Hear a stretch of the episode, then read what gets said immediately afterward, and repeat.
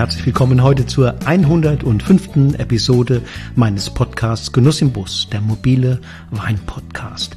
Mein Name ist Wolfgang Staud und wie immer lade ich dich ein, mich auf meinen Reisen in die Welt des Weines zu begleiten und dabei zu sein, wenn ich mich mit interessanten Typen der Wein- und Winzerszene treffe. Zu Gast in der heutigen Episode ist der Enkel einer derjenigen Winzer, denen ich mit Ende 20 den Zugang zum Wein zu verdanken habe. Ich habe ihn oft in Birkweiler besucht, seine Weine verkostet und ihm dabei Löcher in den Bauch gefragt.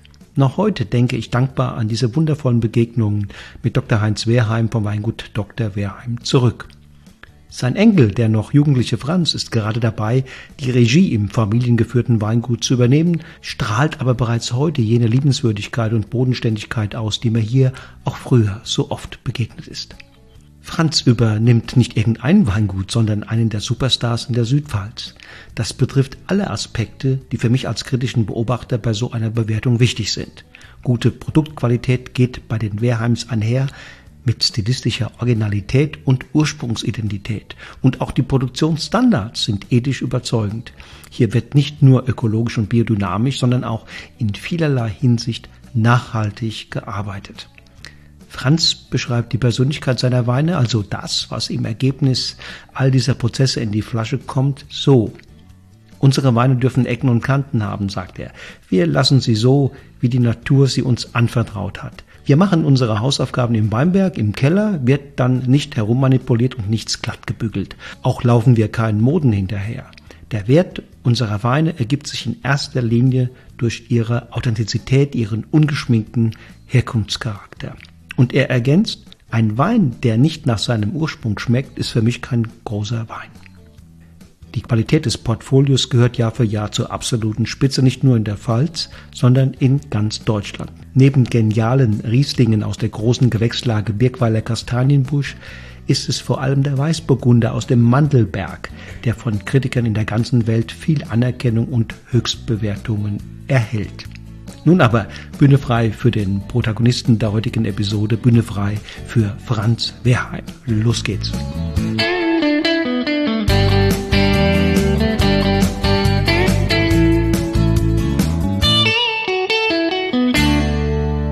Hallo Franz. Hallo.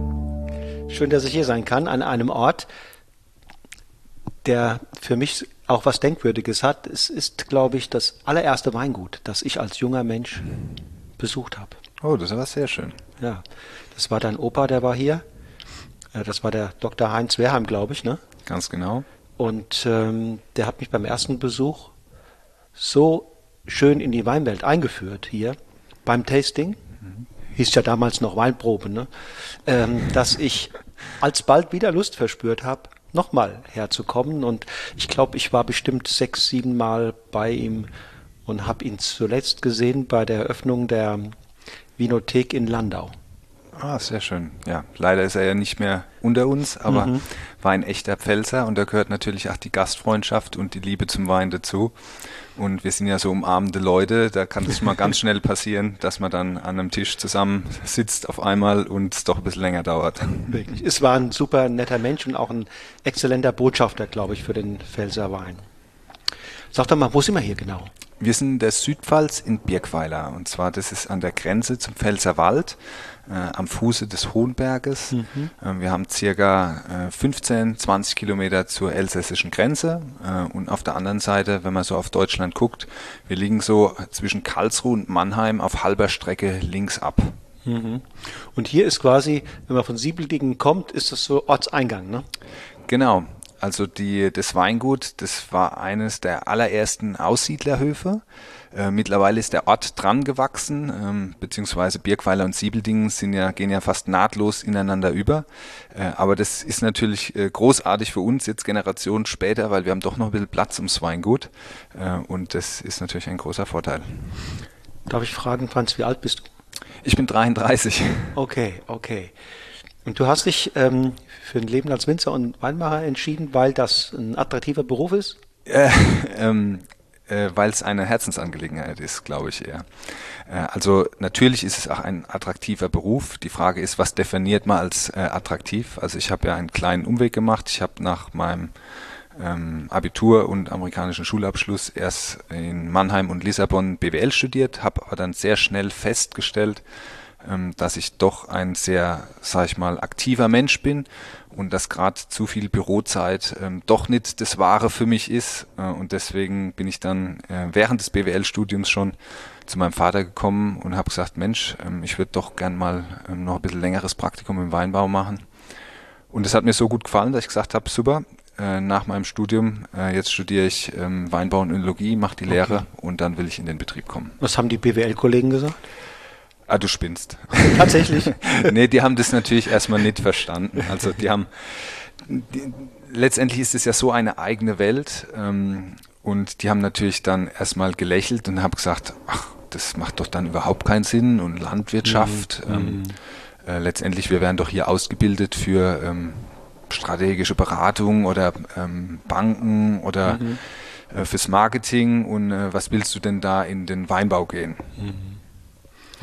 Also, und? Hast du noch Kontakt zu denen? Ja, viel, viel Kontakt. Ähm, mittlerweile waren sie auch schon oft im Weingut okay. und mittlerweile sagen sie, ach, ah ja, okay, jetzt verstehe ich das.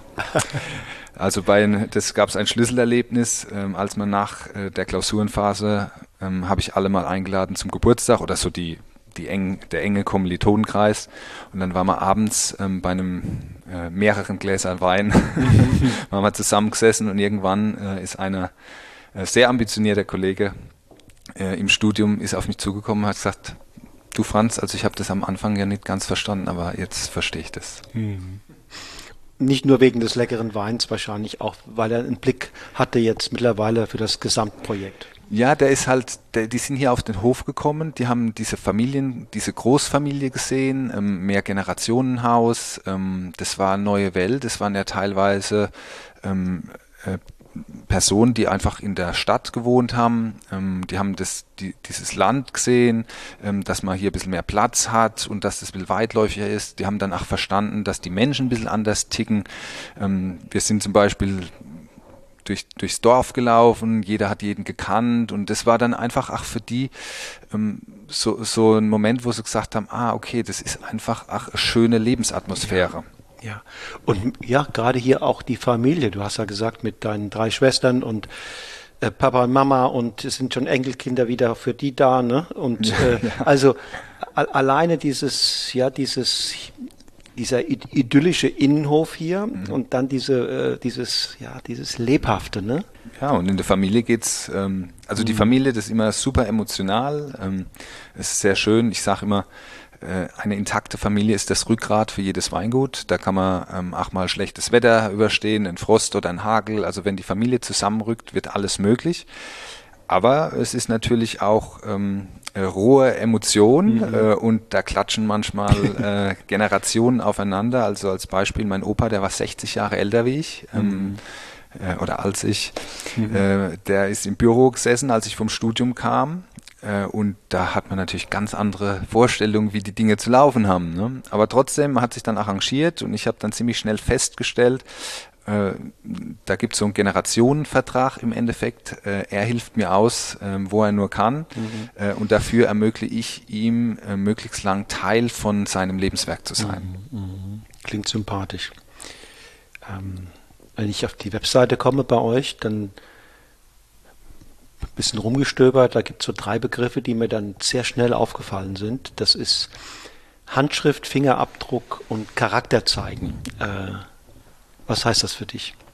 Also ich glaube, einmal das äh, Charakterzeigen ist so, dass bei uns in der Familie generell, wir, wir waren eigentlich, oder alle sind wir sehr intrinsisch motiviert. Also wir versuchen, das ja, also mein Großvater, der ist ja ähm, bewegte Generation, hat Kriege erlebt, ähm, hat dann trotzdem promoviert, hat sich sehr lokalpolitisch eingesetzt, ähm, hat den Weinbau auch ein Stück weit Strukturen aufgebaut, also er hat sich sehr viel gekümmert äh, um die Flurbereinigung, die damals stattgefunden haben, äh, stattgefunden hat, also absolute Aufbauarbeit.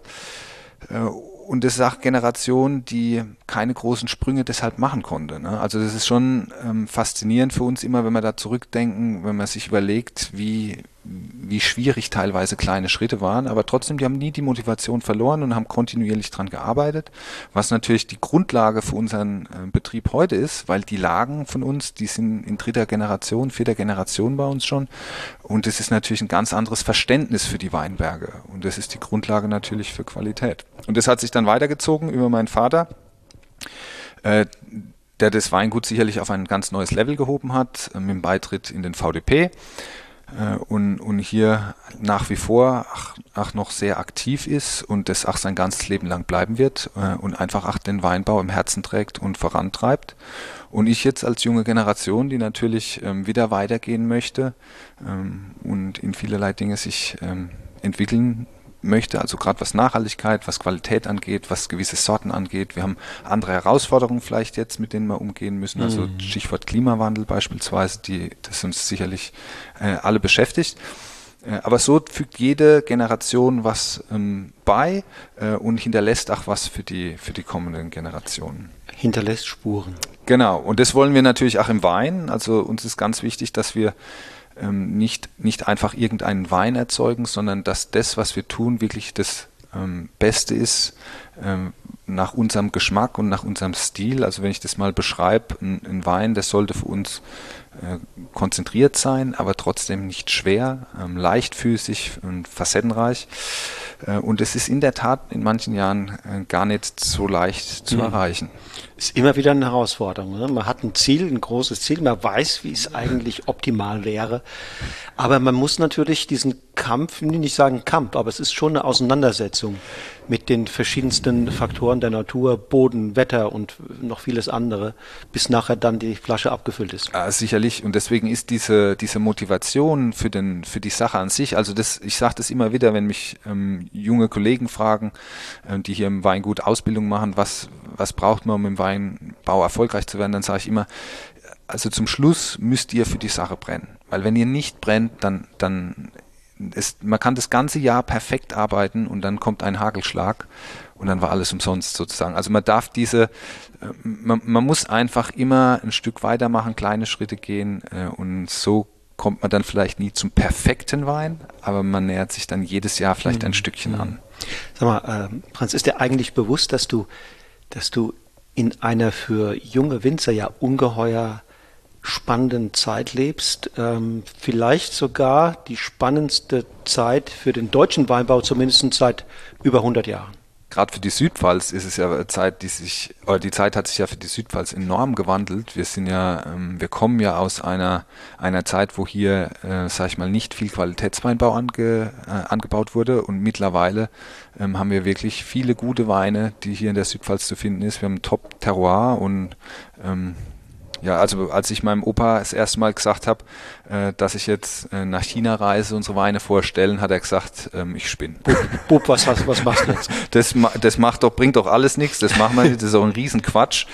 Ähm, äh, aber es, es, das ist natürlich ein, oder für mich ist es immer ein super Kompliment, wenn man diesen Zwiespalt hinkriegt. Auf der einen Seite äh, im internationalen Kontext, wo man verglichen wird mit ähm, den französischen Wein, italienischen mhm. Wein, also sei es welche Länder auch immer, die großartige Weine hervorbringen und ähm, dann werden auch deutsche Weine und Weine der Südpfalz äh, und dann auch die eigenen Weine da genannt. Das macht einen stolz. Aber gleichzeitig, wenn, wenn die Leute einen dann fragen, ja, werden die Weine denn noch bei dir in der Region getrunken? Und dann sage ich, ja klar, weil es einfach hervorragende Weine und ganz typische Weine für die Region sind. Und dieser Zwiespalt zwischen, ähm, sage ich mal, internationaler Anerkennung, dass man äh, einen, einen Wein erzeugt, der wirklich äh, von neutralen Kritikern oder was heißt neutral, das weiß ich nicht, ob neutral ist, aber von Leuten, die sehr viel Wein probieren, dass die sagen, Mensch, das ist wirklich ein tolles Handwerk. Mhm. Das finde ich immer so das mit das Schwierigste zu erreichen, diese Balance. Mhm. Wir erinnern uns ja alle noch, oder wir erinnern uns nicht, aber wir wissen von diesen glorreichen Zeiten, die der deutsche Weinmal erlebt hat, so äh, im, im, im 19. Jahrhundert bis noch zu Beginn des 20. Jahrhunderts. Und dann gab es ja äh, die zwei Großereignisse, die, die da ziemlich viel durcheinander gebracht haben, die beiden Weltkriege ähm, und nach dem Zweiten Weltkrieg dann eine Entwicklung, die ja doch mehr Richtung Massenweinbau, Süß, äh, Süßplörre zum Teil sich entwickelt hat. Äh, nicht, hat nicht alle Betriebe betroffen, aber der Gesamt, die, der Gesamtzustand des deutschen Weins war ja noch bis in die 90er Jahre hinein problematisch und hat erst dann sich so langsam erholt. Die Pfalz hat sich erholt. Ein paar Jahre später, mit Beginn des Jahrtausends, haben sich auch die Rheinhessen, also die beiden großen Gebiete, erholt. Ähm, aber stilistisch hat es noch eine Weile gedauert, bis man da, sagen wir mal, ein Stück sicherer geworden ist, um, um klarer zu sehen, was hier unsere Möglichkeiten sind, wie wir hier ähm, sowas auch wie ein Alleinstellungsmerkmal tatsächlich auf Dauer stellen können. Mhm. Ähm, und da sehe ich gerade nochmal eine Weiterentwicklung gegenüber dem, was früher oft auch ein bisschen zu fett war, zu dick war, zu schwer war, äh, teilweise auch äh, Imitationen von Weinen aus Übersee oder in anderen Regionen, findet man gerade so die letzten, im letzten Jahrzehnt, mehr noch in den letzten fünf, sechs Jahren, zu immer mehr, ich sag mal, Identität. Ne? Ähm, und das bei, bei und das gleichzeitig auf einem hohen qualitativen Level, auf hohen Standards. Und da rivalisieren ja im Moment oder es sind verschiedene Schulen in einem Wettbewerb miteinander. Ja, so und das finde ich, das meinte ich gerade, als ich sagte, Mensch, 100 äh, Jahre war es nicht mehr so interessant wie aktuell. Natürlich, jede Generation hat was, ähm, sag ich mal, eine Herausforderung gehabt, mit der er zu kämpfen hat. Und es ist wirklich so, dass äh, die Generation vor mir natürlich grundlegende Strukturen etabliert hat, äh, die es uns jetzt oder mir jetzt auch viel, viel leichter macht, größere Schritte zu machen und auch äh, mehr zu experimentieren. Äh, ich meine, wenn ich überlege, äh, mein Vater hat als einer der ersten äh, Mitte der 80er Barrikfässer eingeführt für Rotwein und äh, die Weine wurden aberkannt, weil sie nicht gebietstypisch waren. Da hieß es, nee, nee, das geht, mach mal so nicht, das geht nicht so. Und dann haben die keine ähm, Prüfnummer bekommen. Die ich, Nummer ist durch. Ja, die Nummer ist durch. Ich kann mir gar keine, also gar keine Spätburgunder mehr vorstellen, mhm. die nicht im Holzfass gereift sind. Mhm. Im Gegenteil, bei uns ist es jetzt schon so, äh, äh, wie du erwähnt hast, dass die Leute vielleicht äh, zeitlang übers Ziel hinausgeschossen sind, als das dann möglich war, einen Spätburgunder im Barrik zu, auszubauen, dass die völlig überholzt waren. Und mittlerweile wird man sich ähm, dieser Filigranität wieder mehr bewusst und versucht es ganz gezielt und äh, mit Händchen einzusetzen. Mhm, genau. Also das meine ich mit deine Eltern noch und diese Generation hat viel experimentiert, hat dadurch natürlich Türen aufgemacht, Strukturen geschaffen, wie du es auch nennst, ja, richtig. Und ihr könnt euch heute auf einem sehr hohen Niveau tatsächlich austoben und probieren. Ja. Völlig entfallen. Was, was ist natürlich für unsere Generation, ähm, äh, das ein Vorteil und Nachteil, äh, weil die Verantwortung und der Druck wird nicht weniger. Ähm, vor, sag ich mal, 30, 40 Jahren ähm, hat der Kunde in Deutschland es noch mal verziehen, wenn der ein oder andere Wein nicht ganz so perfekt war, weil man einfach gewohnt war, dass viele Weine nicht, nicht perfekt waren im Endeffekt. Heutzutage kann man sich als, als ähm, renommiertes Weingut quasi keinen schlechten Wein mehr erlauben. Weil der Markt hat so viel Vergleich, es sind so viele Leute, die sich intensiv mit Wein beschäftigen, ähm, dass das sofort in irgendeinem Forum einem vorgehalten wird. Du bist ja ein, ein, ein akribischer Beobachter auch dieser Weinlandschaft hierzulande. Wo siehst du im Moment so die Haupt, die wichtigsten Strömungen, Entwicklungen, mal, mal im seriösen, qualitativ gehobenen Segment? Also es gibt also einmal die Burgundersorten, also die Strömung Richtung Burgundersorten ist definitiv eine, eine Strömung, die uns jetzt schon ein paar Jahre begleitet. Das sehen wir auch ähm, äh, an den Kunden, die aktiv nach ähm, Burgunder nachfragen. Ähm, Grauburgunder allen vorweg, das ist jetzt vielleicht für uns nicht so die wichtigste Rebsorte, aber auch der Chardonnay, Weißburgunder und Spätburgunder ähm, sind natürlich ähm, Rebsorten, die gerade mit ähm, dem etwas wärmeren Klima oder mit der Klimaveränderung sehr gut klarkommen. Und wir haben mit kalkhaltigen Böden hier in der Südpfalz, ähm, äh, wo wir hier und da haben, gute, gute Voraussetzungen und dann ist da schon viel Bewegung. Also jüngere Betriebe, ähm, die viel auf ähm, Qualität setzen, fangen auch an, zunehmend auf diese ähm, Rebsorten sich zu fokussieren. Siehst du noch andere prägende Entwicklungen aktuell? Ja, ich hoffe, ähm, dass die, äh, sag ich mal, dass der ökologische Weinbau und der nachhaltige äh, Weinbau äh, sich etwas weiterentwickelt noch. Ähm, ich glaube, da, das ist noch nicht so eine starke Entwicklung, wie das jetzt bei den Burgundern ist, aber hier und da sieht man doch schon ähm, Schritte in die richtige Richtung. Ich glaube, äh, in der Landwirtschaft haben wir einfach eine ganz besondere Verantwortung äh, und da gehört es ein Stück weit zu tun.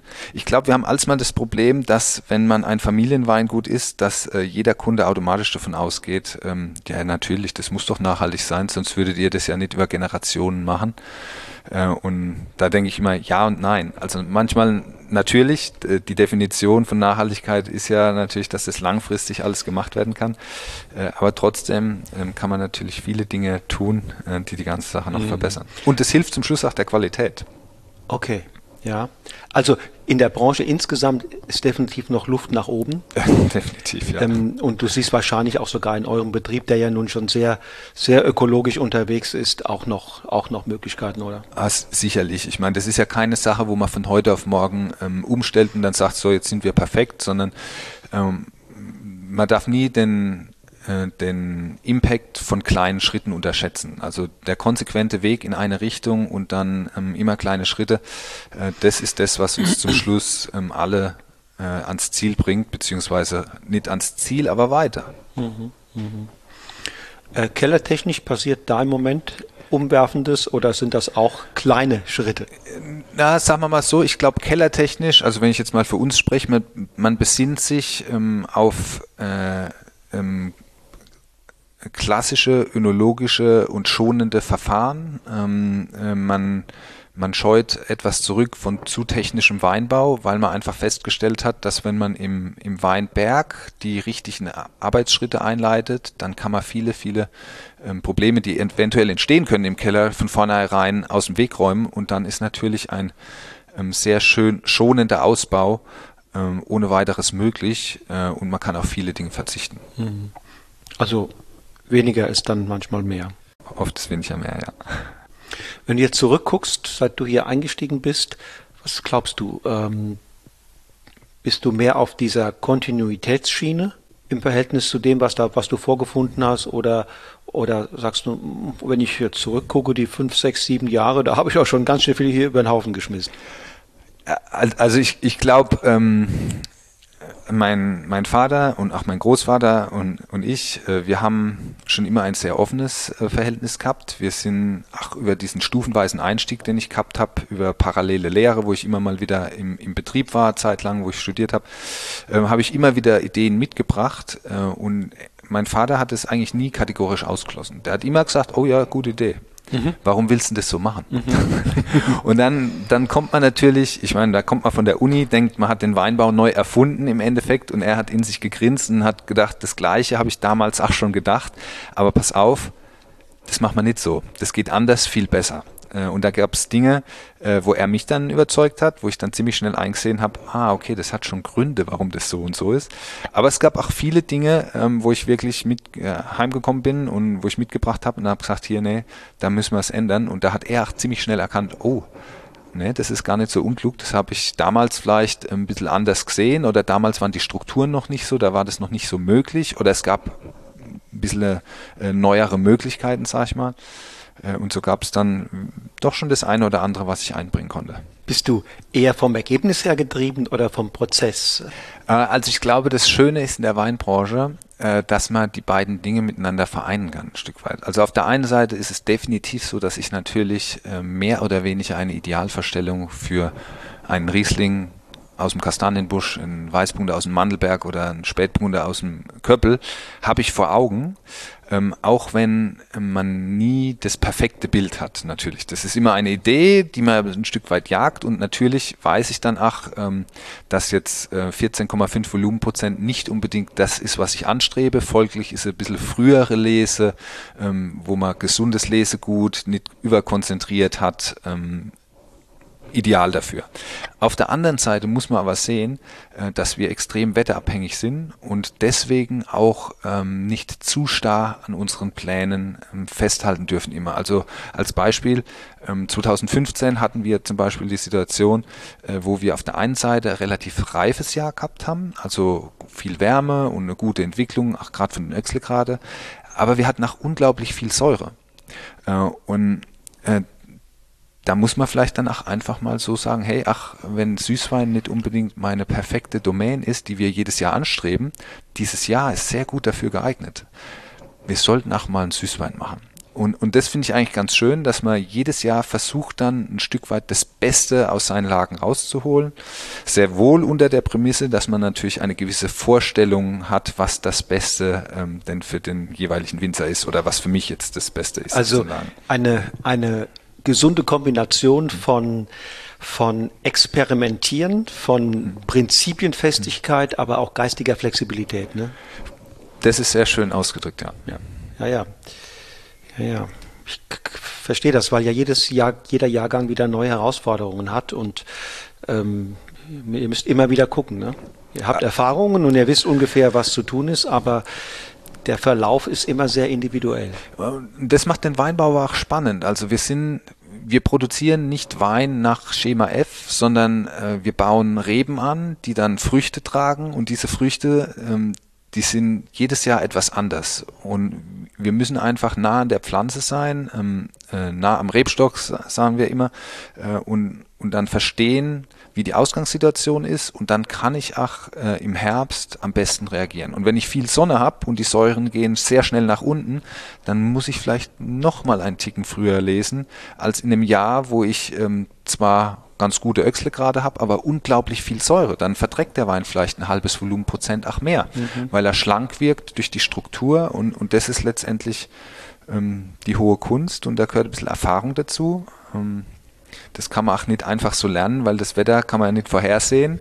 Das ist dann immer ganz interessant. Ähm, wenn ich dann, also vom Herbst äh, fahre ich mit meinem Vater immer durch die Weinberge und ich versuche dann immer so ein bisschen abzutesten. Sag mal, die, die gleiche Situation, die hat er ja noch nie gehabt. Jedes Jahr ist anders.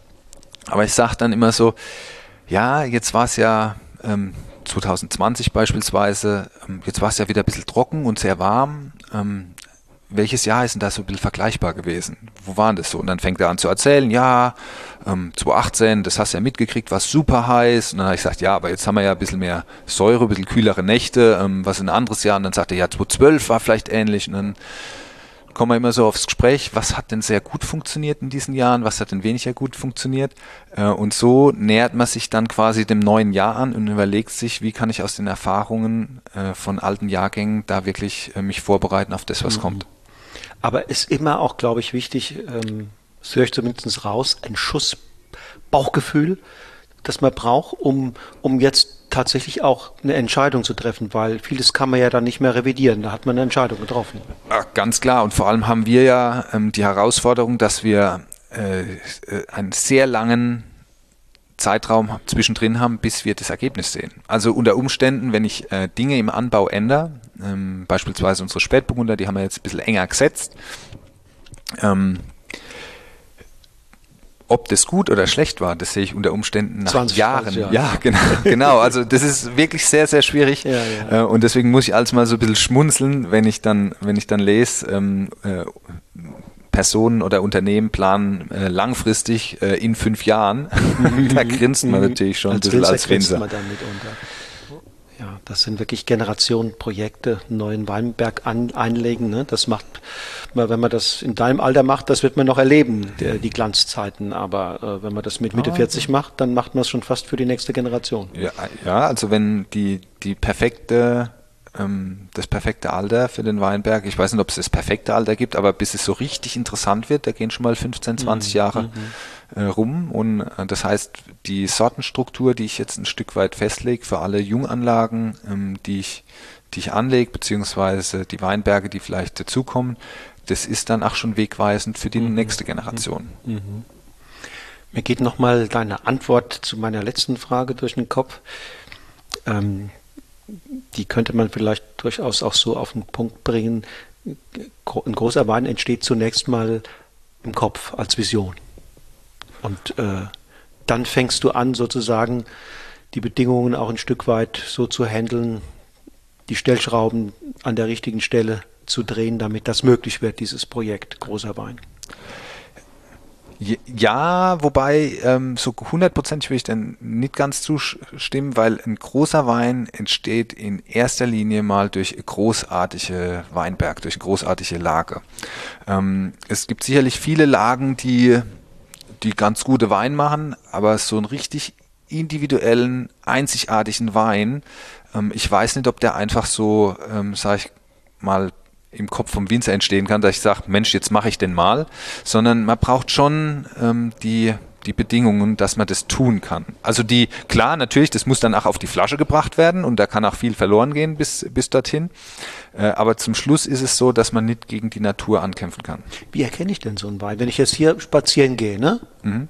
Bei euch woher will ich denn, wenn ich an den Weinbergen vorbeimarschiere, mal einen ganzen Tag lang, woran erkenne ich denn eine große Lage und einen einfachen, einfacheren Weinberg? Ja, das ist ja das Schöne, dass das nicht auf den ersten Blick erkennbar ist. Sonst hätten wir ja ähm, reihenweise Weingüter auf der ganzen Welt, die durch die Welt laufen und sagen, Mensch, das ist doch der perfekte Weinberg und da baue ich jetzt meinen äh, neuen Riesling an, mhm. beispielsweise. Äh, aber das ist wirklich so, dass sich ähm, das, das dauert einfach, man muss, sag ich mal, fünf oder zehn Jahre in einem Weinberg mal Wein angebaut haben, um zu sehen, was, was hat man denn da wirklich. Also man braucht, man braucht mal ein paar kühle Jahre, man braucht mal ein warmes Jahr, wo man sieht, wie die Reben sich verhalten. Ähm, dann, dann, dann muss natürlich, ach, ja, dann, dann muss der Weinberg sich auch entwickeln, das Wurzelwerk sozusagen. Also die, diese ganzen Schritte, die müssen natürlich passieren. Äh, und äh, wir haben letztendlich das Glück in Birkweiler, dass natürlich schon viele Generationen vor uns hier Wein angebaut wird. Und es hat schon einen Grund, warum im mhm. Mandelberg nur Burgunder wachsen oder im Kastanienbusch nur Riesling. Also es sieht nur der Profi äh, Profi, der, der sich damit beschäftigt. Mhm. Wenn das der Profi ist, dann ja. Also im Zweifelsfall sieht es der, der jahrelang dort mal einen Wein ausgebaut hat. Mhm. Also es ist nicht erkennbar dadurch, dass das eine geschützte Lage ist oder eine Hanglage ist oder nach Süden ausgerichtet ist oder wenn ich buddle, dass ich relativ schnell dann über den Mutterboden da an den Fels komme oder äh, es, es kann, kann man so nicht sagen. Man, ich, also wenn ich jetzt als ähm, von der Uni her antworten würde, was wir in unserer Bodenkunde gelernt haben, was wir in unserem Weinbaustudium gelernt haben, dann gibt es natürlich Faktoren, die eine bessere Lage begünstigen. Also zum Beispiel ähm, äh, gerade jetzt mit der Wasserknappheit, die wir haben, wenn eine Lage zum Beispiel der Boden etwas mehr Wasser speichern kann, dann ist es sicherlich so, dass da guter Wein drauf wächst unter Umständen. Das garantiert aber nicht, dass das ein einzigartiger Wein wird. Gerade bei Riesling zum Beispiel, Riesling braucht ein bisschen Stress. Der, der braucht bewältigbaren Stress. Und da ist es in manchen Jahren gar nicht schlecht, wenn der sich ein bisschen anstrengen muss. Das ist aus äh, pflanzenphysiologischer Sicht unter Umständen vielleicht gar nicht perfekt. Also ähm, man würde dann sagen, hey, die Pflanze, die ähm, das ist, die, die wächst nicht so schnell, wie sie kann oder die, die entfaltet sich nicht so schnell, wie mhm. sie kann. Aber unter Umständen sorgt es dafür, dass die Balance in der Frucht perfekt ist. Mhm. Spannend. Ist ja bei uns Menschen auch so. Ein bisschen Stress ist ja manchmal, wenn zu viel ist, ist schlecht. Ja, das ist. Aber ein ja. bisschen wissen wir auch, ne? Das, das gibt dann so einen, einen Schuss. Ja, wir müssen beschäftigt bleiben. Man, man muss immer ähm, Aktivität haben und so ist es beim, bei den Rebsorten auch. Also Riesling ist sicherlich das beste Beispiel, äh, der immer auf kargen Böden oder oft auf kargen Böden zu Hause ist, schiefrigen Böden, äh, dass so bewältigbarer Stress die Wie funktioniert das denn? In, in, ich, wir wissen ja alle, in Australien oder auch in anderen Regionen der neuen Welt, mhm. die sind da zum Teil sehr wissenschaftlich dran gegangen. Ne? Die haben sich, äh, die haben auf der Basis von, von äh, Bodenproben, äh, Niederschlagshäufigkeit Sonnen, Sonnenstunden übers Jahr verteilt, Tag-Nacht-Differenz und, und, und, also alle wichtigen Faktoren in der Summe sich angeguckt und haben dann gesagt, Mensch, hier, das wäre doch eine ideale Weinbergslage. Was hältst du davon? Ah, das kann man natürlich so machen und da kommt dann sicherlich auch Wein raus. Ähm, aber ob der Wein dann letztendlich äh, der, der Inbegriff wird für einen einzigartigen Riesling, das ist natürlich dann die Frage. Also äh, das haben wir auch auf unseren Reisen ganz oft gesehen, ähm, dass wenn wir in, in Übersee beispielsweise Rieslinge vorgesetzt bekommen haben, dass da durchaus der ein oder andere Riesling dabei war, wo man sagt, oh, das ist aber gar nicht schlecht und das ist ein, ein, ein frischer, typischer Riesling, es waren aber seltenst Weine dabei, wo wir gesagt haben, Mensch, das ist ein Wein, der erzählte Geschichte. Ich kann das richtig nachvollziehen, äh, wie dieser Wein sich entwickelt hat äh, und der uns fasziniert hat. Also ähm, Gerade wenn ich da an unseren Trip nach Chile denk, äh, also dran denken muss, da war das auch so, dass, ähm, also Chile ist ja ein Land, das zieht sich wirklich sehr lang. Das heißt, die haben auch kühle Regionen und, und so weiter und so fort. Äh, aber trotzdem waren die, die Stilistiken, die dort entstanden sind, ähm, nicht das, was wir deutsche äh, Winzer als den Inbegriff der Rieslingkunst mhm. so uns vorgestellt haben.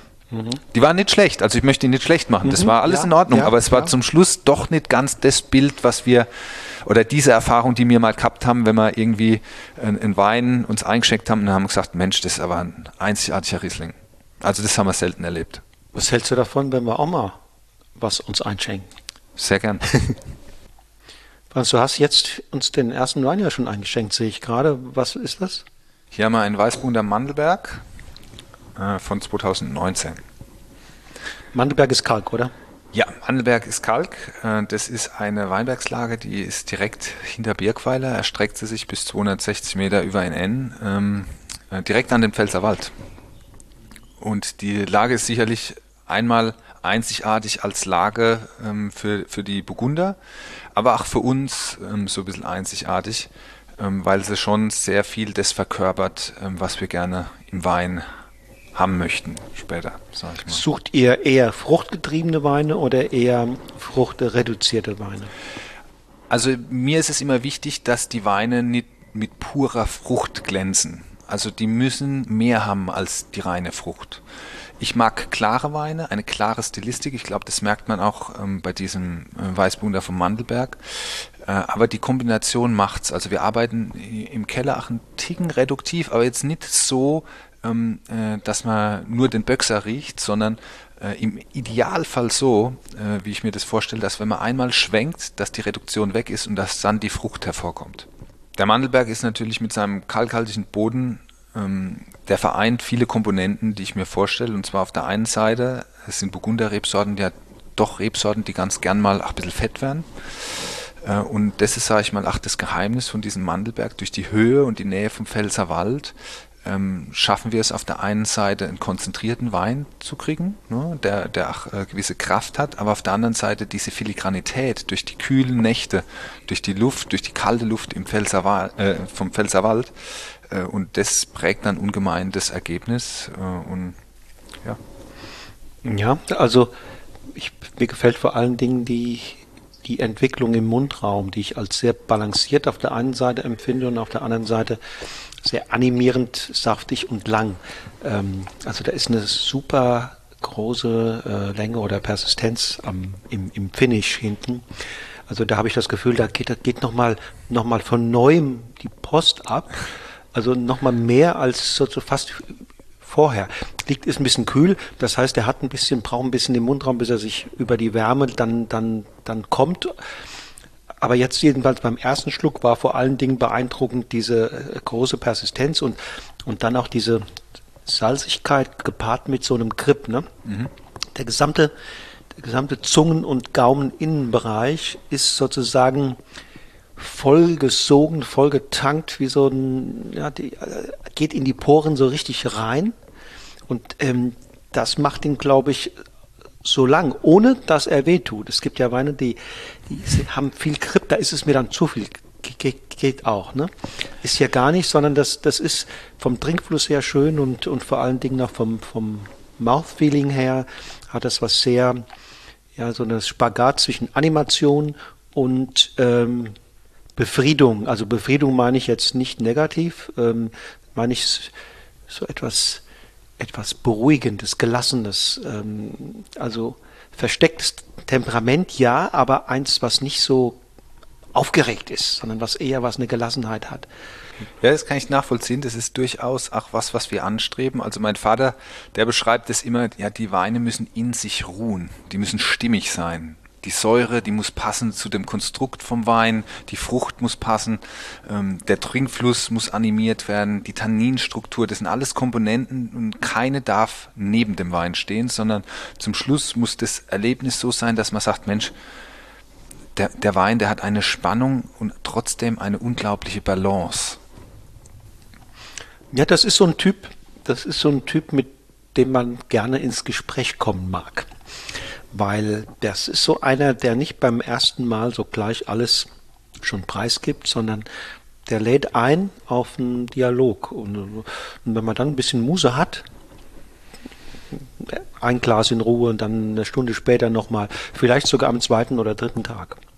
Ja, das ist auch immer ganz witzig. Ähm, Weißburgunder ist ja auch eine Rebsorte, die, für die wir in Deutschland, ähm, also es ist schon eine einzigartige Situation, was wir hier mit dem Weißburgunder machen in Deutschland. Also es gibt nicht viele Weinbauregionen auf der Welt, die den Weißburgunder so hoch schätzen, wie wir das jetzt beispielsweise in der Pfalz tun.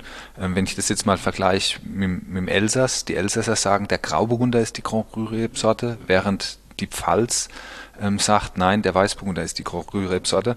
Und wenn wir ähm, ach, äh, Master of Wine oder internationales Publikum haben, die uns besuchen, dann zeige ich ganz gern immer einen gereiften äh, mhm. Burgunder, einen gereiften Weißburgunder, mhm. weil das kennen die nicht so. Mhm. Jeder erwartet einen gereiften Riesling mhm. in Deutschland. Oder auch einen Chardonnay, der ja, ja, erwartet ja, man nicht hier. also erwartet man ja, nicht hier, aber vielleicht zunehmend, vielleicht in zehn Jahren. Also Chardonnay ist natürlich auch was, was äh, uns hier im Betrieb beschäftigt und ich bin sicher, da werden wir noch viel, viel Entwicklung sehen. Aber im Moment ist es natürlich so, dass der Weißburgunder für uns in in Deutschland die, die erste Geige spielt und äh, die Leute sind immer ganz fasziniert, wenn sie denn dann probieren, nach zehn, also zehn Jahre greif, weil sie sagen, oh, ich habe das noch nie probieren dürfen. Ich habe schon tausende Weine probiert in meinem Leben, aber einen gereiften Weißbunder, ich wusste gar nicht, dass der sich so mhm. gut reift. Mhm. Den habt ihr sicher im Edelstahl vergoren? Der ist im Edelstahl vergoren, ja. Also die Herangehensweise ist äh, bei diesem Wein äh, jedes Jahr ähnlich. Wir lesen mit der Hand, ähm, dann wird selektioniert auf dem Selektionierband. Ähm, äh, das ist natürlich praktisch, dass wir mittlerweile mittler, äh, ein bisschen bessere Bedingungen haben. Das heißt, auch in warmen ähm, Jahrgängen können wir äh, in kühlen Räumlichkeiten äh, selektionieren. Das heißt, es kommen wirklich nur die perfekten Trauben äh, dann auch in, in den Wein, beziehungsweise in die Maische. Das war früher nicht möglich? Stanze. Ja, also sagen wir mal so, früher war es einmal noch nicht so warm. Also vor 20 mhm. Jahren hat man das Problem einfach mhm. noch nicht so gehabt oder vor 25 Jahren. Da haben sich die Zeiten geändert. Das Zweite ist, dass ähm, mittlerweile immer mehr zur gleichen Zeit passieren musste. Also während der Herbst vor 30 Jahren acht, zehn Wochen war, weil die Periode so langsam vorangeschritten ist, ist es so, dass wir manchmal in sechs Wochen durch sein müssen dieses Jahr, äh, äh in den Jahren, weil die, die entweder die Öchsle gerade schießen uns oben hinaus und wir müssen wirklich gucken, dass die Weine dann nicht unbalanciert werden oder ähm, es setzt schlechtes Wetter ein. Wir haben ja immer mehr Extremsituationen, dass es entweder total trocken ist oder mhm. total nass. Mhm. Äh, von, von daher war das ein wichtiger Schritt, als ich gekommen bin, dass wir gesagt haben, okay, wir müssen diese Schlagfertigkeit etwas erhöhen. Mhm. Wir müssen einfach im, im Herbst dafür sorgen, dass wir möglichst gut, ähm, möglichst viel verarbeiten können. Und da war natürlich der, der, der neue Hallenbau mit einem Rotweinbereich, mit einem Bereich, wo man einfach isolierte Halle hat, wo man nicht das ganze Jahr kühlen muss, ähm, äh, wo man dann alles überdacht durchführen kann, ähm, dass man auch mal einen halben Tag lesen kann, wenn man weiß, oh Gott, mittags regnet das macht überhaupt nichts. Mhm. Ähm, das stellen wir dann mhm. alles in die Halle und, und, und verarbeiten es. Mhm. Das ist schon auch eine qualitätstreibende Komponente, das muss man ganz klar sagen. Nicht nur mehr Raum, sondern tatsächlich auch, auch eine Rahmenbedingung für das bessere Arbeiten. Ne? Auf zu alle Fälle. Zu, zu, also zu Nutzen der Qualität. Und ich glaube, das ist auch was, was meine Generation sich bewusst sein äh, muss. Wir können natürlich äh, nicht, nicht alles perfekt können. Das ist in, ich glaube, das ist so wie in allem. Äh, man muss zum Schluss sich ganz genau überlegen, welche Weine man ausbauen will. Perfekt. Wenn, klar, es gibt Jahrgänge, wo man mal reagieren kann, äh, wo man dann auch sehr gute Bedingungen vorfindet, aber zum Schluss muss man äh, sein Weingut auf seine Kernkompetenzen spezialisieren. Und in einer perfekten Rotschieferlage, die perfekt geeignet ist für Riesling, wird man nie ähm, einen Massenträger ähm, ausbauen können, weil einfach der Wuchs nicht da ist. Äh, und das ist auch beim Weinausbau so. Man kann nicht alles gleichzeitig machen und deswegen war die Herausforderung dann auch in den letzten 20 Jahren, sage ich mal, die Bedingungen zu schaffen, äh, perfekt die Kernkompetenzen weiterzuentwickeln. Also eine eurer Kernkompetenzen ist ähm, Weißburgunder Mandelberg. De definitiv. Also die ja. weißen Burgunder spielen bei uns im Betrieb schon sehr lange. Ja, schon sehr lange. Ja. Und eine ähm, ganz wichtige Rolle.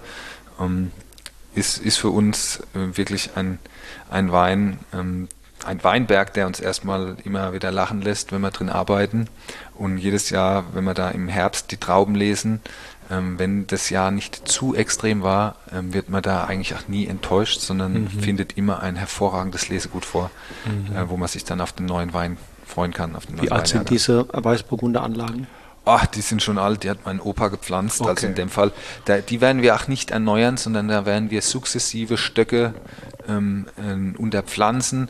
Das, das ist einfach der Unterschied zwischen Theorie und Praxis. Also in der Weinbauschule heißt es dann, nach 30 Jahren muss der Weinberg raus, weil er nicht mehr profitabel ist. Das ist natürlich Quatsch. Ähm, der Weißburgunder, wenn der mal ähm, 15, 20 Jahre erreicht hat, dann ähm, ist eine natürliche Reduktion der Menge und das ist mhm. natürlich genau das, was wir möchten. Äh, das Wurzelwerk ist da. Ja, der Wuchs kommt zur Ruhe. Genau, und, und das hilft dem Wein dann auch mehr extreme Jahre ähm, durchzustehen, je älter die mhm. Reben sind. Mhm. Ja, das habt ihr in den letzten Jahren sicherlich gemerkt, dass die alten Anlagen durch diese heißen, trockenen Sommer sehr viel besser kommen, oder? Äh, definitiv. Also das ist, ähm, das war auch mit ein Beweggrund dieser Wetterextreme, dass wir uns für den ökologischen und biodynamischen Weinbau entschieden haben, äh, weil zum Schluss versuchen wir das, ähm, das also dieses, dieses in sich, dieser Zyklus ähm, der dort vonstatten geht, den versuchen wir so breit aufzustellen wie nur möglich. Und je balancierter der Weinberg ist, je mehr Humus er hat, desto mehr Wasserspeicherkapazität hat er beispielsweise und desto leichter fällt es dem Weinberg natürlich auch, ähm, besonders wenn es alte Reben sind, äh, Trockenstress mal ähm, durchzustehen. Sechs, acht, zehn Wochen. Mhm. Würde es eigentlich unser, unseren Weinbergen hier nicht besser tun, wenn sie ja, nicht in Monokultur äh, betrieben würden? Ja. ja, ähm, wir versuchen, was wir können, um diese, weil wir haben, das darf man nicht leugnen, zum Schluss ist der Weinbau die älteste und extremste Form äh, der Monokultur, die wir haben in der Landwirtschaft. Also es gibt, äh, glaube ich, ganz, ganz wenige Pflanzen, die über 50 Jahre, 60 Jahre an einem Standort stehen. Genau, an einem Standort, wo auch nichts anderes passiert. Ähm, man hat mittlerweile da viel dazugelernt. Äh, also man arbeitet viel mit Begrünung oder wir tun es zumindest. Ähm, man versucht dann eine gewisse Biodiversität zu erreichen. Es gibt unglaublich viele Nutzpflanzen, die einem wirklich helfen. Ach, ähm, Leguminosen, die Stickstoff einlagern aus der Luft. Ähm, es, gibt Tiefwurzler, Pfahlwurzler, die dafür sorgen, dass eine gewisse Bodensprengung ist. Also da kann man wirklich viele Dinge machen. Ähm, leider ist es so, dass das noch nicht überall sich rumgesprochen hat, aber immer mehr mhm. äh, Winzer werden darauf aufmerksam und nutzen natürlich die natürliche, ähm, sag ich mal, Kompetenzen der Pflanzen und das hilft, glaube ich, auch der Monokulturwein mhm. oder Rebe. Wer weiß, wir können beide nicht in die Zukunft gucken, aber vielleicht sieht der Weinbau hierzulande in, in 30, 40 Jahren komplett anders aus.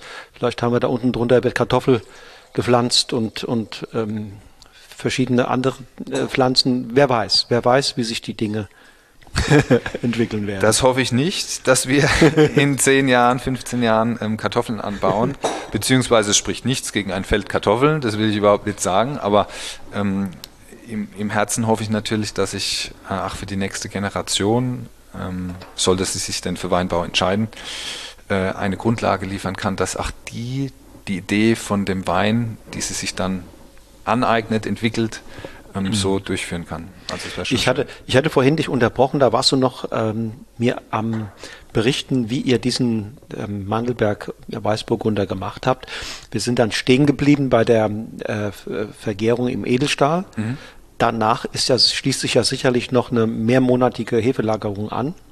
Ja, das kommt immer etwas drauf an, wie das Jahr war. Besonders in kühlen Jahren ist es so, dass wir durch die Höhe äh, natürlich eine Säurestruktur haben, die dem Wein die uns sehr wichtig ist, äh, die nicht unbedingt typisch ist für die Burgunder, äh, aber die dann über Hefelager, über längeren Zeitraum integriert wird. Also die Autolyse der Hefe spielt da ganz wichtige Rolle.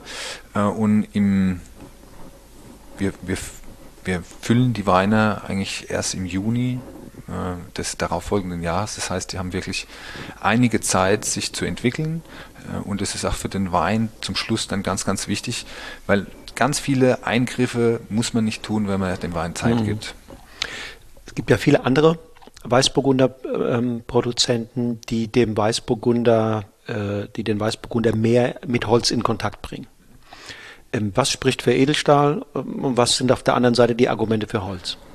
Äh, Holz ist, eine, ist, ein spannendes Gebinde, auf alle Fälle. Ähm, Holz ist, wenn es gekonnt eingesetzt wird, kann es einem Wein ähm, unglaublich viel Charakter und Rückgrat geben. Es kann ihm auch äh, helfen für, für die Reife, sag ich mal. Ähm, Gerade Chardonnay ist eine Rebsorte, äh, die an sich ja eher äh, neutraler ist, aber die im Holzfassausbau dann unglaublich veredelt wird. Ach, also dieser Schritt in diesem oxidativen Gebinde, äh, die Vergärung, ähm, je nachdem, was für einen Trübungsgrad er dann hat, äh, die verschiedenen Toastungen, kann unglaublich guten Stil hervorbringen.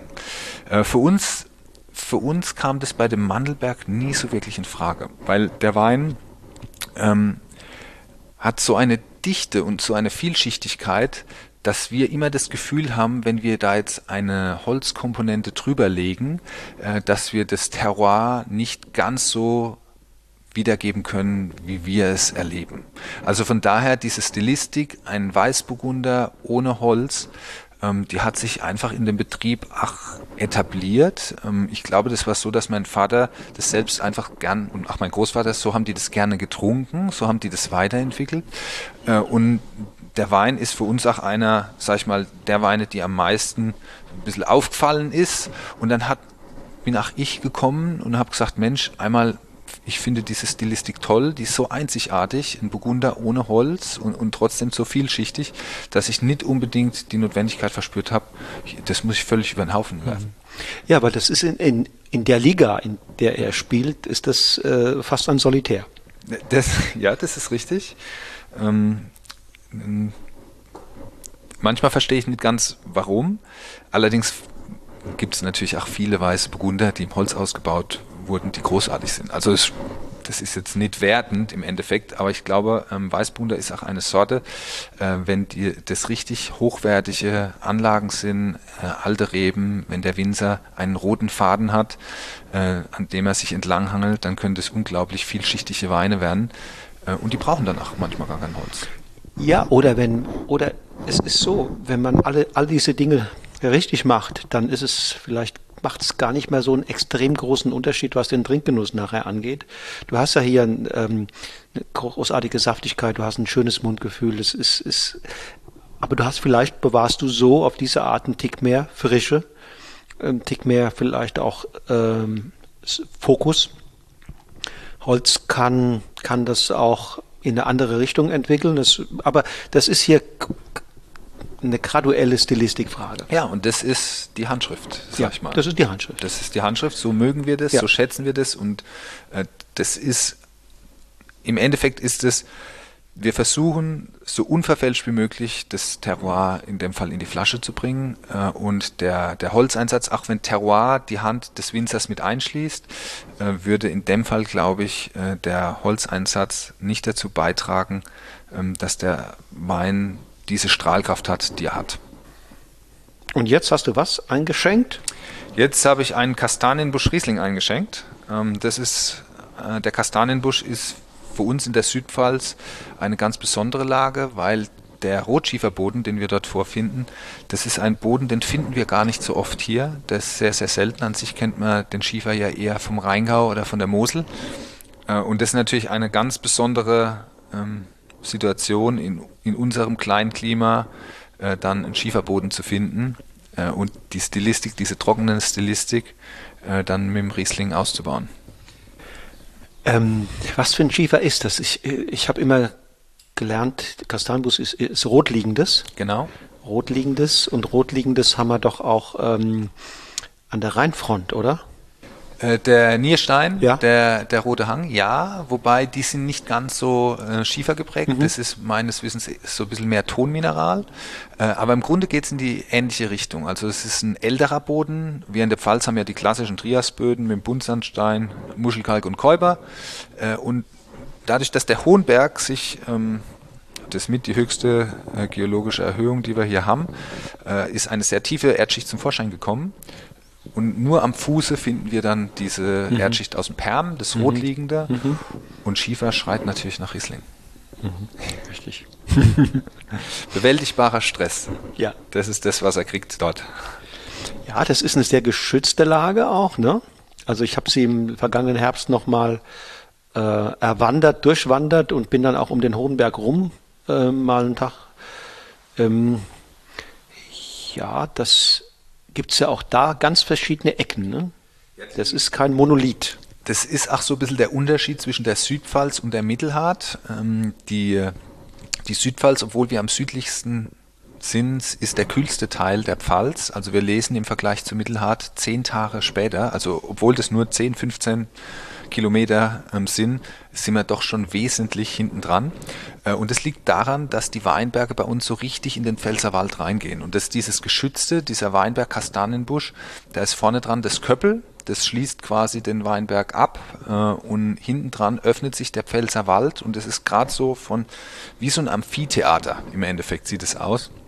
Hat natürlich einen, einen enorm prägenden Einfluss auch auf den Wein. Also tagsüber im Südhang richtig warme Temperaturen. Da steht die Luft. Man hat manchmal das Gefühl, man fährt um den Berg und es ist fünf Grad wärmer.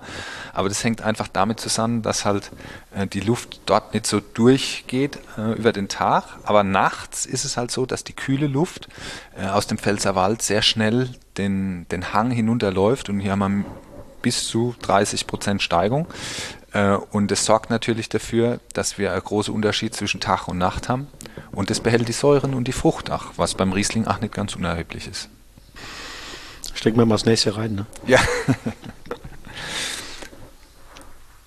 Ich finde es immer so lustig, ähm, wenn ich reinriech. Also es, es gibt ja eine sehr bekannte äh, Rotschieferlage, der Uerzinger Würzgarten äh, von der Mosel. Und das ist ganz witzig. Die haben, die, da haben die Winzer wirklich die Lage danach benannt, wie die Weine riechen. Also dieses Würzige Würzig. im Endeffekt, dieses Kräutrige. Äh, Und es ist sehr schön zu sehen, obwohl wir so weit, oder in Anführungszeichen, so weit voneinander weg sind, trotzdem hat man diese Prägung von diesem roten Schiefer, dieses Würzige, ähm, dieses Kräutrige, ähm, dann ach, manchmal bei uns fast schon ein bisschen ins Ätherisch gehende, weil wir ein bisschen wärmer sind. Aber es geht zumindest in die gleiche Richtung. Absolut. Absolut. Und neben, daneben natürlich auch noch durchaus auch ähm, zitrische, mandarinige Noten. Ne? Das ist nicht nur die Kräuter.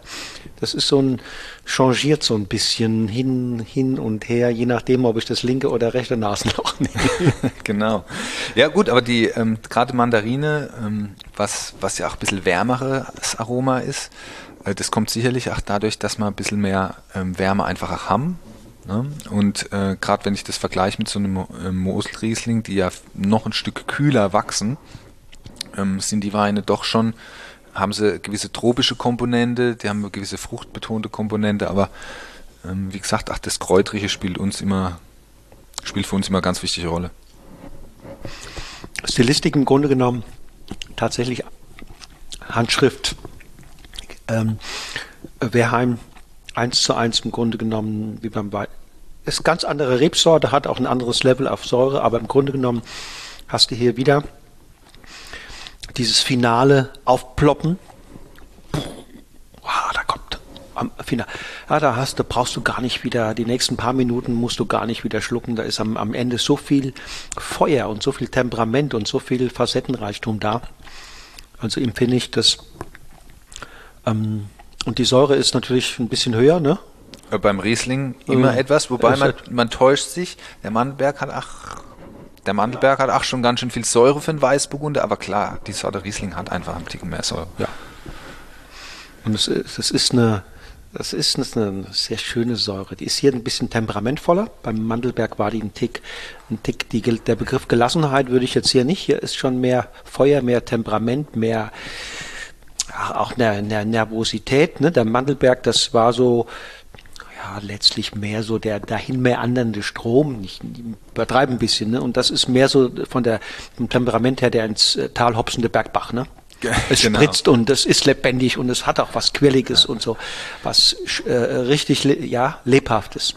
Ich, ich sage immer, das passt zum Anbau. Ähm, äh, Im Mandelberg ist äh, in diesem schwereren, kaltgeprägten Boden ist natürlich auch das, die Grundlage für die Pflanze eine sehr harmonische, bisschen stressfreiere äh, ähm, Vegetation für den Weißbuhunder und äh, in diesem Rotschiefer, da geht es dann auch schon mal turbulent zu. Einmal haben wir die Steigung, ähm, dann ist es so, dass der Boden ganz karg ist, äh, dann ist es mal trocken, dann kommt das Wasser äh, und von daher, das spiegelt der Wein natürlich ein Stück weit wieder.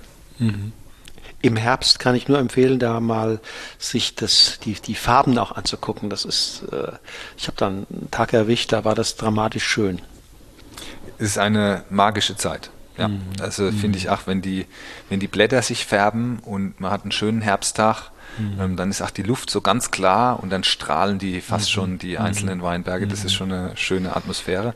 Leider haben wir immer ein bisschen wenig Zeit, um ja, das zu genießen. Das zu genießen. Da habt ihr andere Regel sind wir ein bisschen beschäftigt.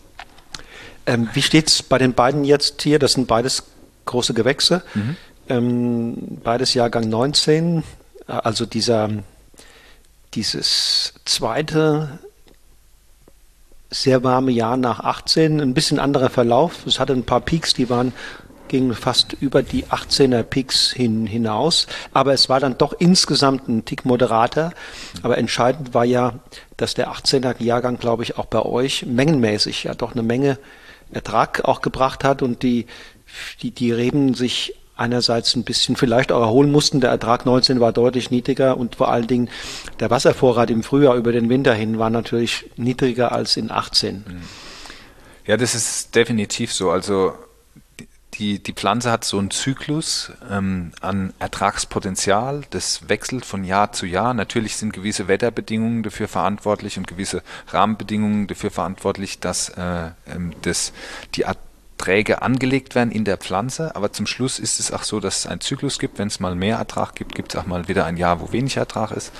Mir persönlich war ähm, obwohl der Weinjahrgang 18 so gelobt worden ist äh, auf der ganzen Welt, ähm, war es mir fast schon ein bisschen zu viel. Es war mir zu viel von allem. Es war zu viel Hitze, es war so ein bisschen Weinbau ohne Fehl und Tadel.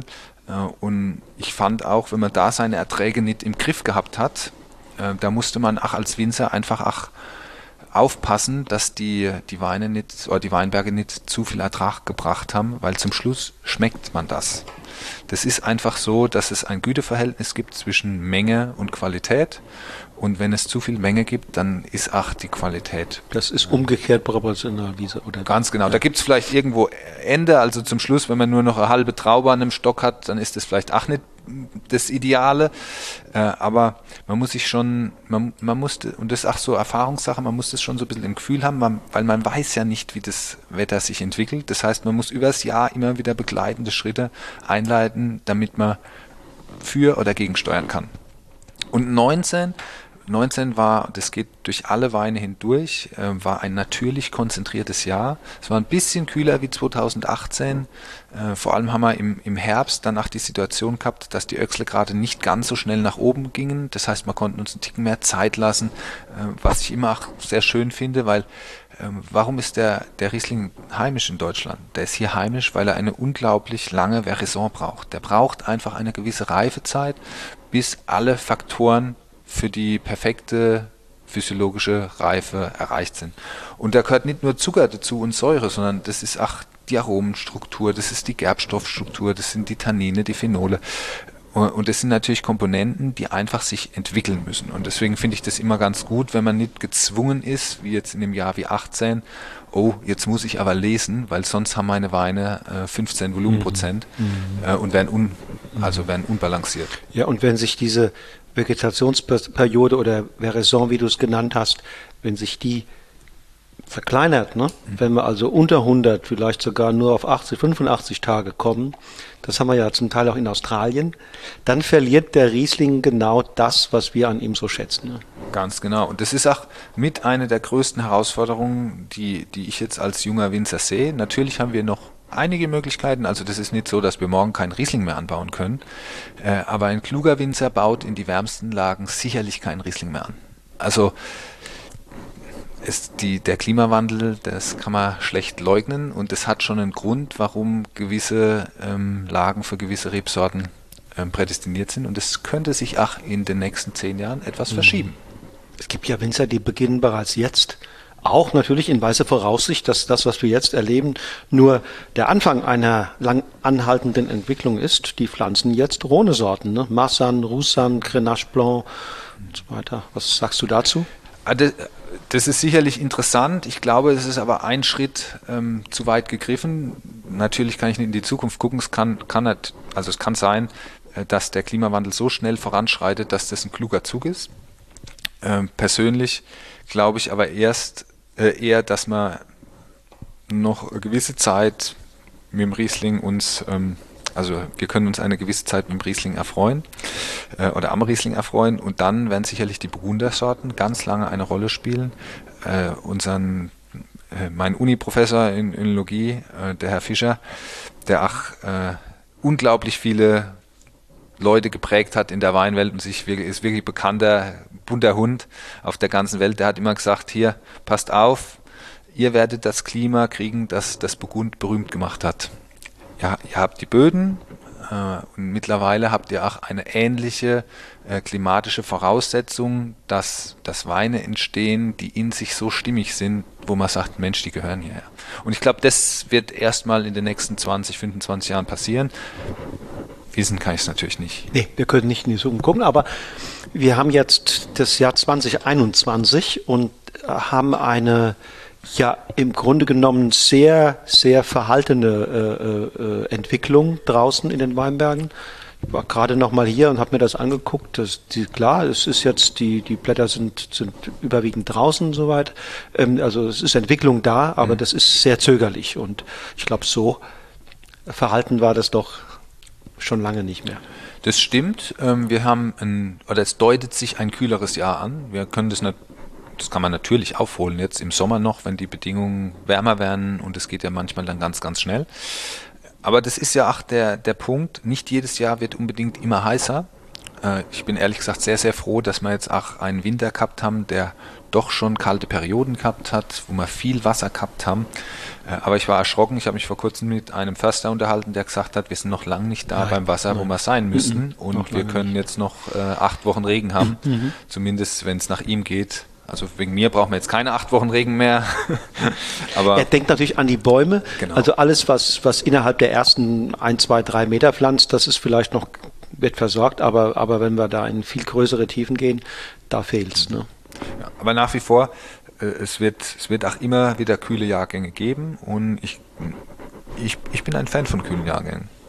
Da muss man manchmal so um seine Öchsel gerade kämpfen, da muss man um die Reife kämpfen. Äh, schwierige Bedingungen, da kann man sich als Winzer natürlich auch auszeichnen. Das muss man ganz klar so sehen.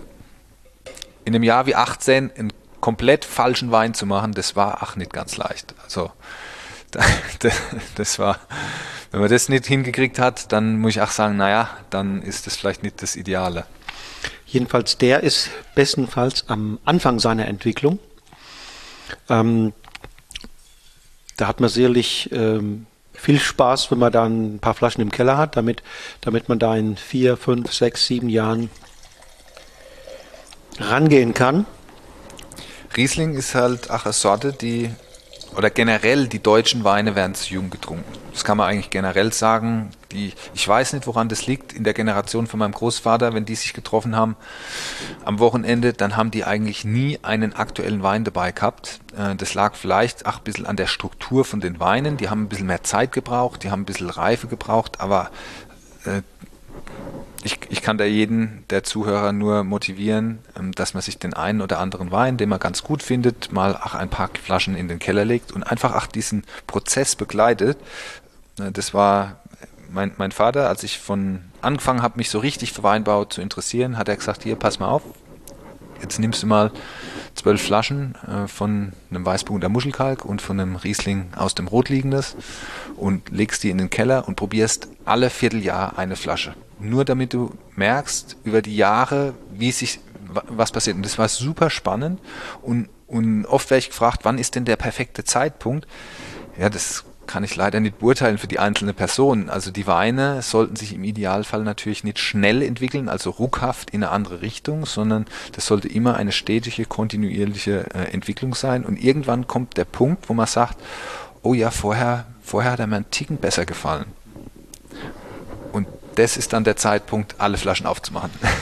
Ja, und selbst das kann trügerisch sein kann trügerisch sein, nicht nur, Stimmt, weil, nicht ja. nur, weil es ja auch am Wein liegt, so eine Begegnung, sondern auch an dir oder mir selbst. Und ähm, möglicherweise war ich selbst an dem Tag daran schuld, dass mir der Wein nicht äh, so gefallen hat, dass meine Sensorik heute gerade ein bisschen anders, wie auch immer. Es gibt viele Gründe, äh, wieso man dann auch so einem Wein nochmal eine zweite Chance geben sollte. Das finde ich immer ein gutes Statement von Verkostern, die ähm, Selbstbewusstsein haben, wenn sie sich eingestehen, dass man Tagesform hat, auch im Geschmack. Das mhm, ist einfach definitiv so. so ja. ich, ach, ich als Winzer probiere im Keller nie meinen Wein einmal und dann mhm. sage ich so, so ist es, mhm. sondern man muss sich bewusst sein, dass die Uhrzeit, habe ich vorher einen Kaffee getrunken. Ähm, äh, bin ich vielleicht äh, im Stress, das verändert die Wahrnehmung. Ich meine, jeder kennt das Phänomen, aus dem Urlaub gekommen, ganze Kofferraum voll Wein und auf einmal schmeckt er nimmer. Aber dort war es der beste Wein, den man je gehabt Logisch. hat. Amalfi-Küste-Syndrom. Ja, genau.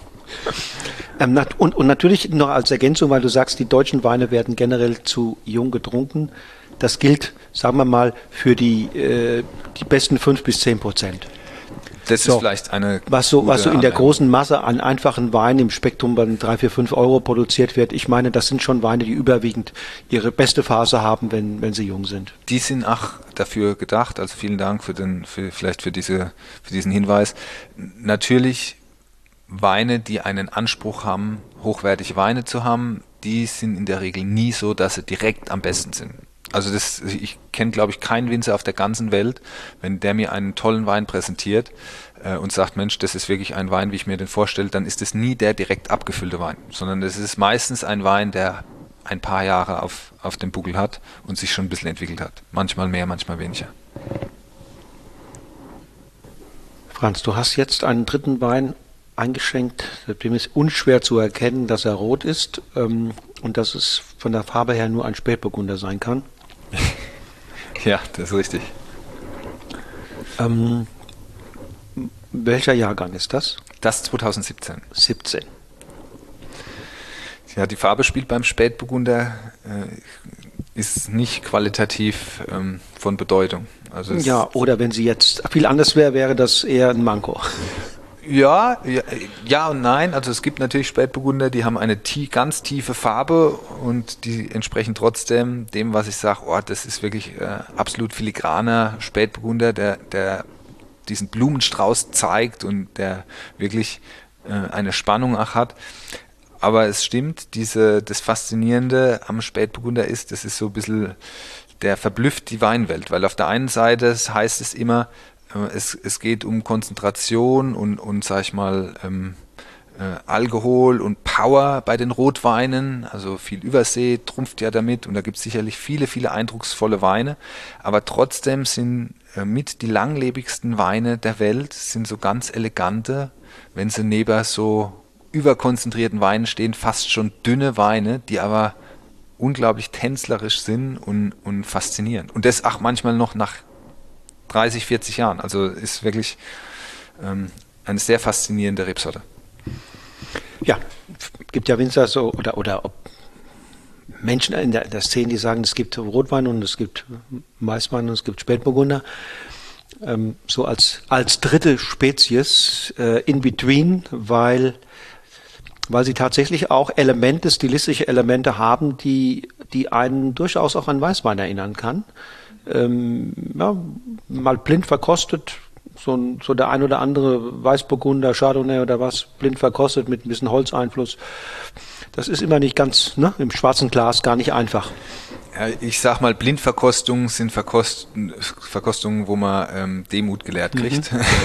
also ich glaube, jeder Winzer hat sich schon mal bl richtig blamiert bei einer Blindverkostung. Und das zeigt wieder nur, dass man halt nicht jeden Tag perfekt probieren kann und dass es nicht immer ganz leicht ist. Äh, aber der Spätburgunder ist in der Tat richtig. Der glänzt nicht mit seiner Power und mit Alkohol und mit Kraft, sondern der glänzt eher auf eine elegante Art und Weise, wie es auch Weißwein oft tun. Hier wieder eine wunderschöne Kombi. Nochmal, ich wiederhole mich, aber zwischen Frucht und Würze.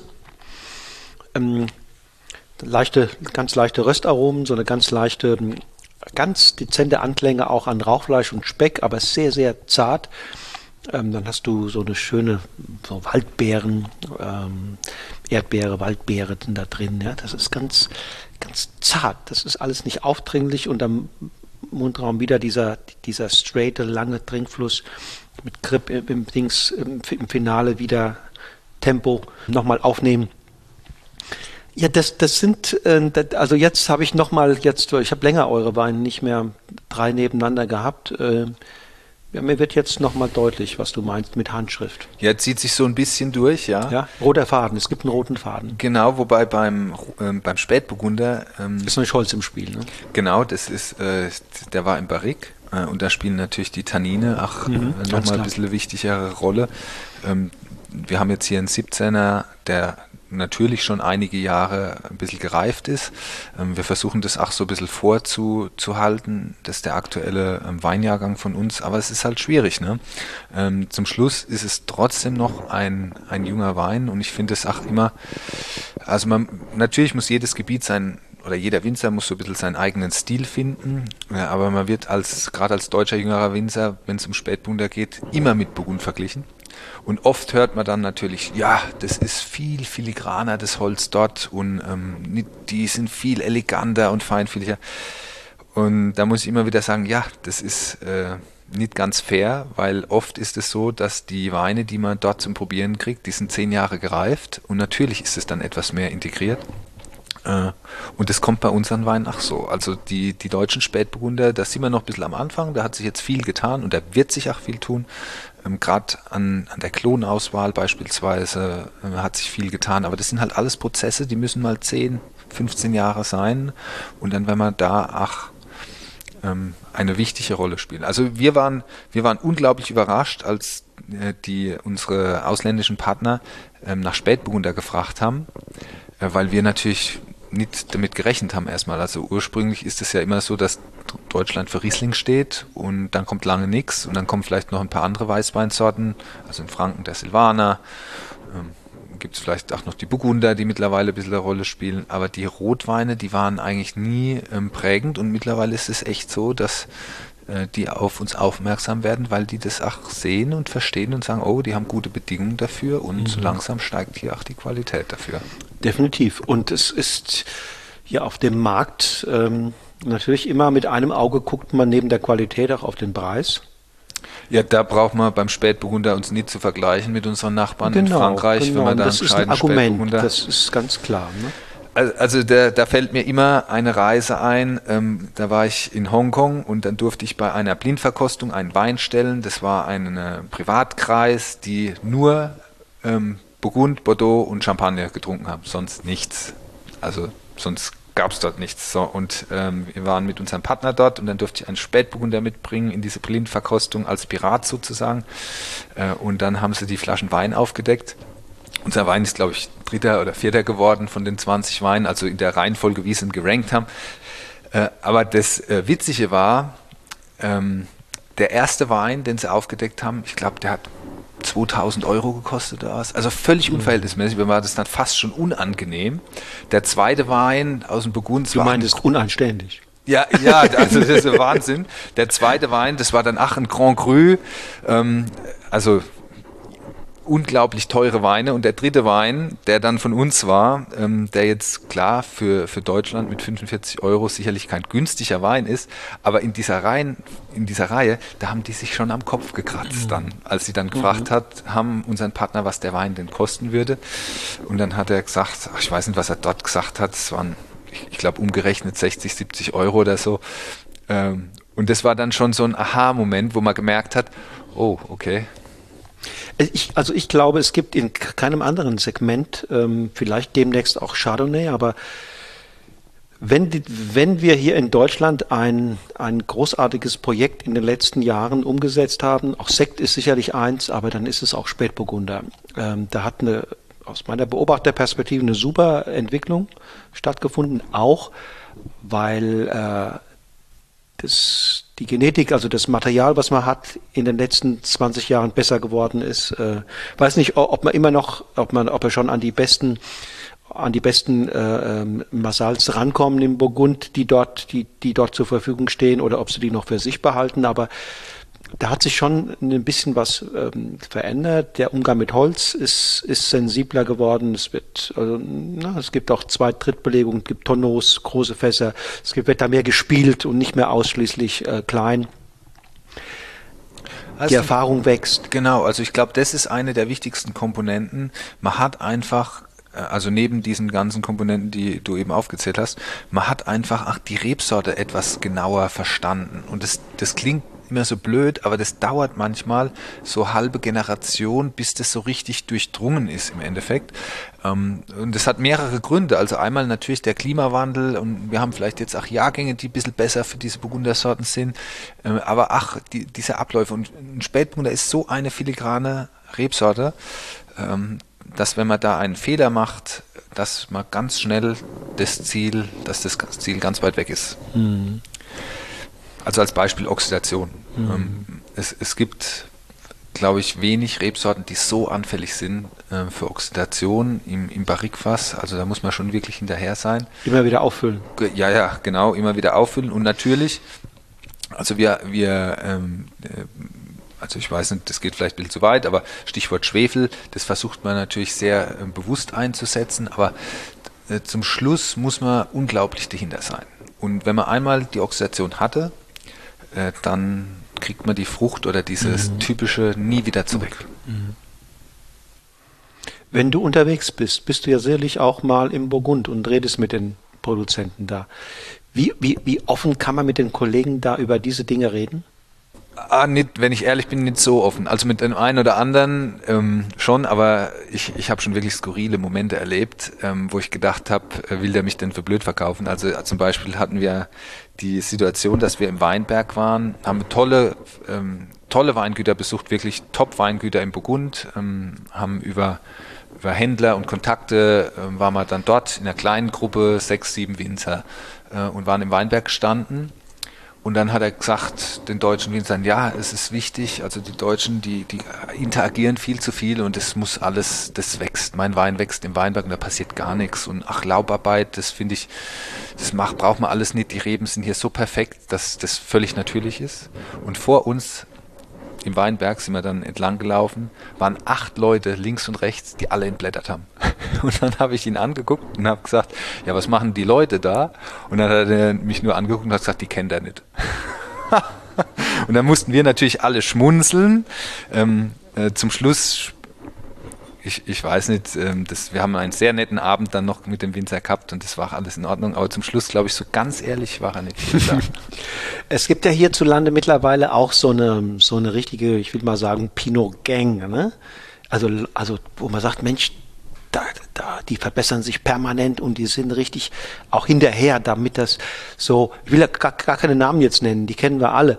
Äh, gibt es da trifft man sich auch mal, tauscht sich aus, da sind ja auch ein paar Junge dabei, ähm, ähm, dass man sagt, Mensch, ich habe die Erfahrung mit, mit dem Fass aus dem Holz, mit dem Küfer, mit der Tonnerie äh, ähm, ähm, und so weiter. Immer wieder, immer wieder. Immer und das wieder. ist auch was ganz Wichtiges, weil zum Schluss, äh, jeder kann seine Erfahrungen machen, aber wenn ich auf die Erfahrungen natürlich von ehrlichen Winzern ähm, zurückgreifen kann, dann ist es natürlich, ja. potenziert sich das.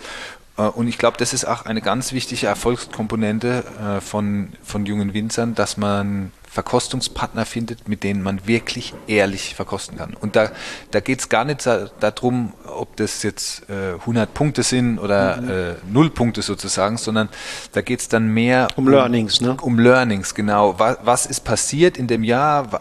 Wie sind die Dinge äh, durchgeführt worden und was für einen Impact hat es auf den Wein gehabt? Kann man seine Erfahrungen validieren? Hat ein anderer, der ähnliche ähm, Steps gemacht hat, die gleiche Erfahrung gemacht? Weil das ist ja das ist ja das Gefährliche und Tückische am Bauchgefühl. Mhm, mhm, wir denken, wir tun etwas, äh, weil wir hoffen, einen gewissen Output zu erreichen, aber in Wahrheit sind es ganz andere Faktoren, die dafür sorgen. Von daher ist es immer gut, ähm, abends auch mal zusammenzusitzen und über einzelne Weine so ein bisschen zu philosophieren und, und gegenseitig sich ehrlich zu sagen, was man davon hält und was man glaubt, was sich verändert hätte, hätte man andere Dinge getan. Also wer ist bei dir in dieser kollegialen Peer Group also es, die fünf Freunde spielen natürlich eine ganz, ganz wichtige Rolle. Ähm, die fünf Freunde, das sind äh, Betriebe hier aus der Region, mit denen wir wirklich sehr oft acht zu tun haben und immer wieder ganz brutal ehrliche Proben durchführen. Also manchmal äh, vielleicht auch ein bisschen zu ehrlich. Da ist man dann äh, fast schon ein bisschen... Ähm, ja, weil das sind alles ja, Kinder irgendwo von einem. Ähm, man will ja danach nichts Schlechtes für seine Weine. Aber nur so kommt man weiter und wir haben alle sehr profitiert und dann natürlich ähm, über den VDP haben wir natürlich ein unglaubliches Netzwerk äh, an, an Winzern, wo man in, mit vielen, vielen Winzern wirklich ehrlich zusammensitzen kann. Wir haben es vorhin gehabt über, über Ludwig Knoll beispielsweise äh, aus Franken, das ach, gestandener Winzer, der vielleicht ganz andere Situationen hat und Rebsorten, aber wo man im Gespräch immer wieder ganz äh, wichtige Dinge mitnehmen kann. Und ähm, was, wie läuft der, der Kontakt und auch das, das kollegiale Miteinander in der Gruppe Respekt?